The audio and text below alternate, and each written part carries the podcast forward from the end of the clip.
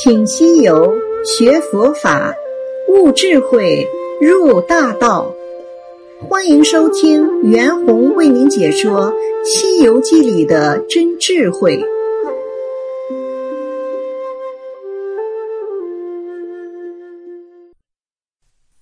西游记》故事：做药怕见女人。却说道士走进方丈中，只见七个女子齐齐跪道：“师兄，听小妹子一言。”道士用手搀起道：“你们早间来时，要与我说什么话？可可的今日玩药，这药既见阴人，所以不曾打你。”如今又有客在外面，有话且慢慢说吧。众怪道：“告禀师兄，这桩事专为客来，方敢告诉。若客去了，纵说也没有用了。”道士笑道：“你看贤妹说话，怎么专为客来才说，却不疯了？”且莫说我是个清净修仙之辈，就是个俗家人，有妻子老小家务事，也等客去了再处。怎么这等不贤，替我装幌子？且让我出去吧。众怪又一起扯住道：“师兄息怒，我问你，前边那客是哪方来的？”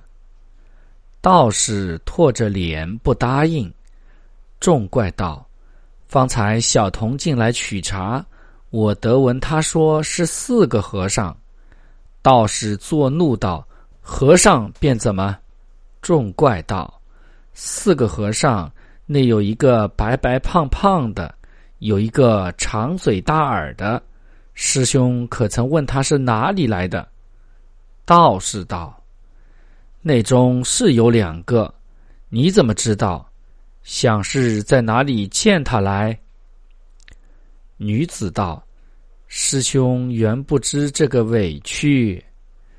那和尚乃唐朝差往西天去取经的，今日到我洞里化斋，为师妹子闻得唐僧之名，将他拿了。”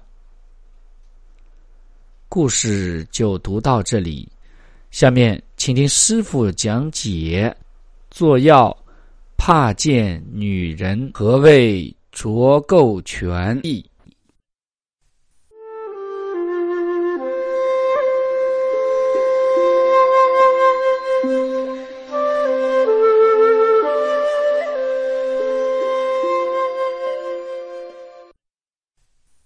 故事啊，讲到了。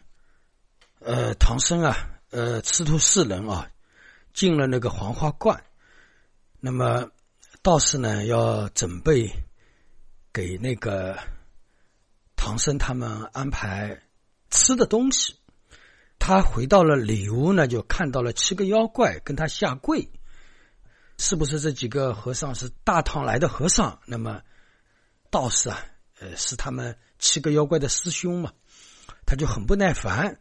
他说：“今天你们早晨来，不是我不愿意见你们，因为今天我要做的药丸是怕见女人。”哎，这句话一听，吴成老先生在这里啊，突然之间说出写进去这样一句话啊，其实也有点意思的。我前面说过，吴成老先生所有写的句子啊，其实呢，他都有用意的，都是为了破除一种东西，或者说为了建立一种东西。或者说呢，大家看清一种现象。你说你做药丸跟见到女人有什么关系吗？那当然，我们可能有可以这样去理解啊。本来我要沾艳的做这个药，但是我看到了女人，我的心就安不下来了。所以呢，我做的这个药配的那个药丸啊，它的做的时候这个细度不够，可能做出来的药丸就不对。那么我们这样去理解，那可能见了女人就影响。呃，他的做药丸了，对吧？那么另外一点呢，这句话完全是向我们世间人的一种推脱。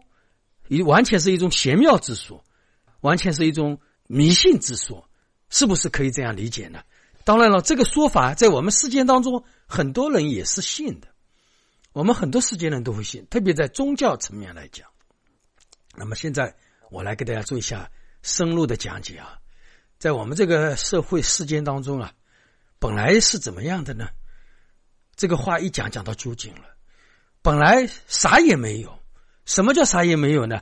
一切宗教也没有嘛，一切文明也没有，一切思想也没有。我们本来来的时候就是如如如是，如是就是怎么样，对吧？那就是这个样子。但是随着我们人类啊，与人与人之间的交往的深入，那么后来产生了文化，产生了文明，那么又慢慢的这些文化、这些文明被妖说、被迷说、被邪说、被鬼说、被魔说，中间掺杂了很多各种各样的说法。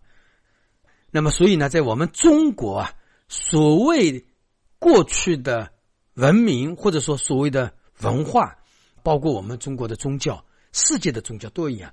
其实呢，已经里面充实了妖说、迷说、邪说、妙说，包括还有的鬼说、魔说。实际上，佛陀他为什么要修行？佛陀菩提树下悟到的法是什么呢？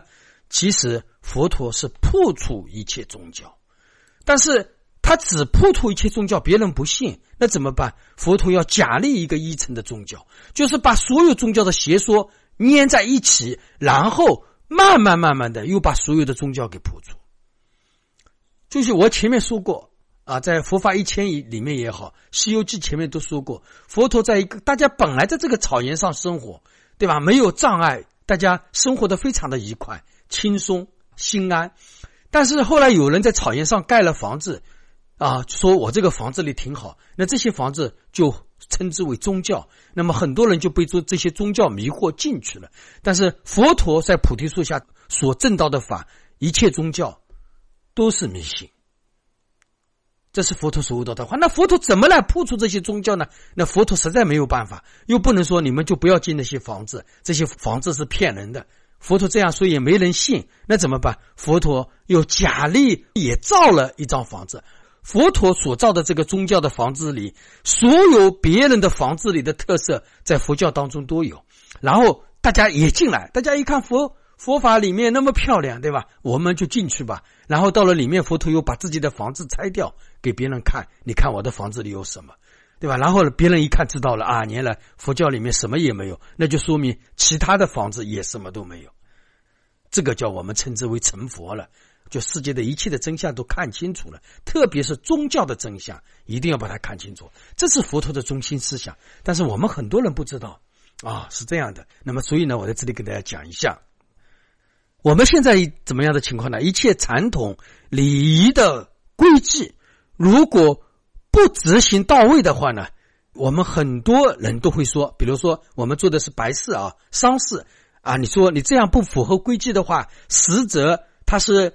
不能投胎的，实则是不能瞑目的啊！实则会来找你家的麻烦的啊！实则会不保佑他的子孙发达的。好了，我们活着的人一听，心里咯噔一下，那不行，我们还得要按照我们的老规矩，按照我们老规矩的丧事、丧事来进行处理，来如理如法的进行。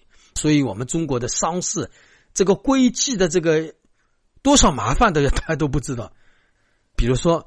结婚婚事啊，婚事如果说这个婚事没有按照我们传统的那个时候这个这个有礼有节的去行持啊，去行持这个礼仪的话，那么我们老辈就会说，这样的话夫妻到时候怕顾不了头哎，可能一个夫妻会先走哎，或者说两个人要离婚哎，家庭会不幸福哎，等等啊，都会说这样。所以呢，我们不管是在世界当中办丧事也好，办婚事也好。大家呢都老老实实按照老祖宗的规矩，按照老祖宗的要求，一步一步的来执行。为了求什么？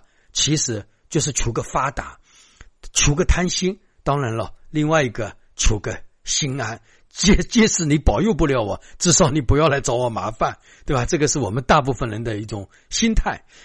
特别一点，在我们宗教仪式上会很多宗教仪式里面的一些人士啊，都会讲一些，呃呃，讲一些什么呢？玄妙的事情。那么我们世间人呢，怕得罪世间人。我们现在世间人其实是很可怜的。我们世间人活在世界上，不怕得罪人，但是呢，就怕得罪没有的东西。大家想想看，是不是这样？我们世界上的人为了贪婪，为了什么？不怕得罪人，其实我们世界上的人啊，最怕的是得罪人。但是呢，我们世间现在的人是反过来的，怕得罪什么？怕得罪佛，怕得罪菩萨，怕得罪神，怕得罪上帝，怕得罪阿弥陀佛，怕得罪大仙，怕得罪魔，怕得罪鬼，对吧？怕得罪妖等等。我们看不见的东西，他很怕得罪。真正我们不好得罪的是我们的人，但是呢，我们往往。在得罪当中，所以我们一切的不幸、一切的灾难、一切的呃所谓的逆境，其实都是人给我们带来的。但是呢，我们偏偏要去跟人作对，这些所谓的这些东西，它实际上是没有一个实有的一个体存在的，我们反而去怕他们啊。所以呢，我们做任何事情都要规规矩矩的、如规如矩的做，因为怕什么呢？怕得罪他们，因为觉得他们在保佑我，同样他们也会来惩罚我。只要一个规矩做好了，他们就会怎么样？这是我们世间人可笑的一点啊。那么，特别是宗教人士故弄玄虚，彰显自己的本事，特意说一些：“哎呀，你不这样做，运气会不好；你这样做，马上就会逆境到来；你这样做了，你就鸿运怎么怎么样，你的圣境会怎么样？”这样这样的话。那么我刚才说的宗教人士是什么？宗教人士，比如说庙里的出家师傅、道观里面的道士、基督教里面的神父，对吧？等等，这些都是宗教人士。那么还有我们世间当中的，还有一些所谓的大仙、所谓的小姐、所谓的哪一个菩萨在他身上的这些真正的魔鬼，他都会这样说，说的我们心里不信，你心里不安。信了，你心里又不甘这样的感觉。其实呢，他们这种行为都是满足我们凡夫人的贪心，我们凡夫人的有求之心。我刚才说了，有的人可能不想贪，但是他也想求个心安。所以呢，当我们世间人遇到一个事情的时候，多少的复杂，要看日子、算八字，对吧？然后呢，确定这个时间，然后这个婚姻、呃，葬礼的仪式如何如何如何。所以我们中国人的礼是很多。生了孩子，小孩子念书，成人礼，搬家，父母死亡，自己的大寿，自己三十六的生日等等。哎呀，我们现在的人啊，这个礼仪真的是太多了。因为这些事情不做，怕不慎。那么有的人知道啊，这些东西也是不可信的，但是呢，怕万一不信，不照做，违背了神意啊，违背了福意，违背了魔意，违背了诡异。到时候自己的生活就会怎么样怎么样不好了，对吧？所以呢，就照办。我们很多人是这样，前面有一件事情没做好，后来正好这件事情就不顺利，没做好，他就会怀疑：哎呀，是不是那天这个事情我没有弄好啊？比如说我们春节的时候，初五那天要请财神，然后我今年一年没有挣钱，是不是我那个财神没请啊？等等，他自己。会找对劲去看问题，但是他不会去找今年的一年为什么我真正没有挣到钱的原因，是不是自己没努力，是不是今年的行情不好，对吧？真相当中他不会去找。有的人啊，比如说像和尚、道士、神父等等，讲到迷信的时候呢，和尚、道士、神父还有那些大仙之类的，其实都是都有点差不多了啊。那么等专门利用宗教的身份糊弄世间了。当然了，我们有的时候道士，有的时候和尚，他们有的时候是善意的引领别人，这个也没错。但是呢，如果说这个道士和尚他的真正的目的是为了达到自己的喜好，或者说达到自己的名声，或者说达到自己啊，就是像神一样的智慧的话，那可能他的目的就不正确了。那这样的人的话呢，应该跟牛鬼蛇神应该是相同的。所以我们现在的人啊。要学点佛法真的是不容易啊！啊，一定要擦亮自己的眼睛。那么另外啊，这里的道士说啊，做药见了女人，我这个药就不灵了。大家想想看，当然了，这个有道理吧？好像也有道理。可能他见了女人之后，他的心散乱了，他把这个活做不好了，这个也是有可能的。还有一种人说，我朝圣的时候，我这个心里起了一个淫逸之心，哎呀，我朝圣就不灵了，朝圣的这个佛祖就不保佑我了，啊，反而会招来业力了。做佛事的时候说不能杀生，杀生了会折寿我的福报，我的福报反而会没有了，等等。那么这些现象，它的真相是什么呢？其实呢，就是它彰显一种仪式感，就是我们在做这样的事情以前，我们要重视这个事情。对吧？今天我要朝圣，那我要重视这个事情，尽量心里面不要有淫逸心。今天我要去做服饰，我就不要杀生，我要重视对佛的信心，哎，等等，这样才是对的，而不能说一概的迷信。但是呢，我们有的人也没有办法，要用迷信的东西去说，他才会这样去做。对吧？那像像这里说的，我今天要做这个药，今天做的这个药不能见女人，见了女人不灵了。那这个是不是他的推脱呢？或者说他是不想见他的几个师妹？这个也是有道理。比如说，有的时候我在这里，我说我在修行，修行的时候你们不要来打扰我，你们打扰我的，我的行就修不好，我的行修不好了啊，你们的运气就不好了。那个时候也会有这样的说法。但是这个其实呢，那个时候就是不想见人嘛。心想图个清净而已，但是呢，用这样的话一说，哎，他们就能理解你了。但是当然，这个是一种方便的啊说法。你要说有道理吧，那当然也是有道理。我们小的时候啊，大年三十，家里大人会准备一颗糖，早晨你醒来的时候，大人就会给你剥一颗糖让你吃。就什么意思呢？年初一第一件事情就要甜一下。你第一件事情吃了一颗糖，嘴巴就甜了，那么你这一一年的时间都是甜滋滋的，就是顺风顺水这一年，啊，就是图个好的吉利，所以叫我们小孩子吃个糖啊。大年初一换上新的衣服啊，就是告诉我们大吉大利，今年的一生干干净净的啊，或者说脏的东西呃没有显示。那其实嘛，过年过节嘛，大家穿个新衣服，对吧？感情喜切一点，对吧？大家开心一点。其实是古代的时候是这样，但是呢，为了满足大家的好奇心，古代的所谓的有些宗教人士，所谓的有些呃有身份有地位的人，那么创造了一些各种各样的规矩。当然，这种规矩当然是好的，当然不是说不好。但是呢，佛法的究竟处，它其实叫我们看清这些东西，不要让被我们这些宗教层面的东西给束缚了，那么我们生活就焦虑了。啊，所以呢，佛法菩提树下悟道的法是什么呢？我其实呢，我这堂课里面已经真实的告诉大家了。怎么样呢？你心安，一切都有了。究竟的目的是你心安，一切的宗教也是让我们求心安，一切的行善，一切的修行也都是让我们得到一个心安。那你心安从哪里来？一定要了知万法的真相，你才能做得到心安。因为我们是。呃，渐修者，我们是劣根性，所以呢，必须要靠修行，就是这样。所以呢，这个做药怕见女人这句话，呃，其实这句话里面呢，我们世间很多宗教人士经常会应用相同意义的这样一句话。那么它究竟的原因是什么呢？那么大家各自去想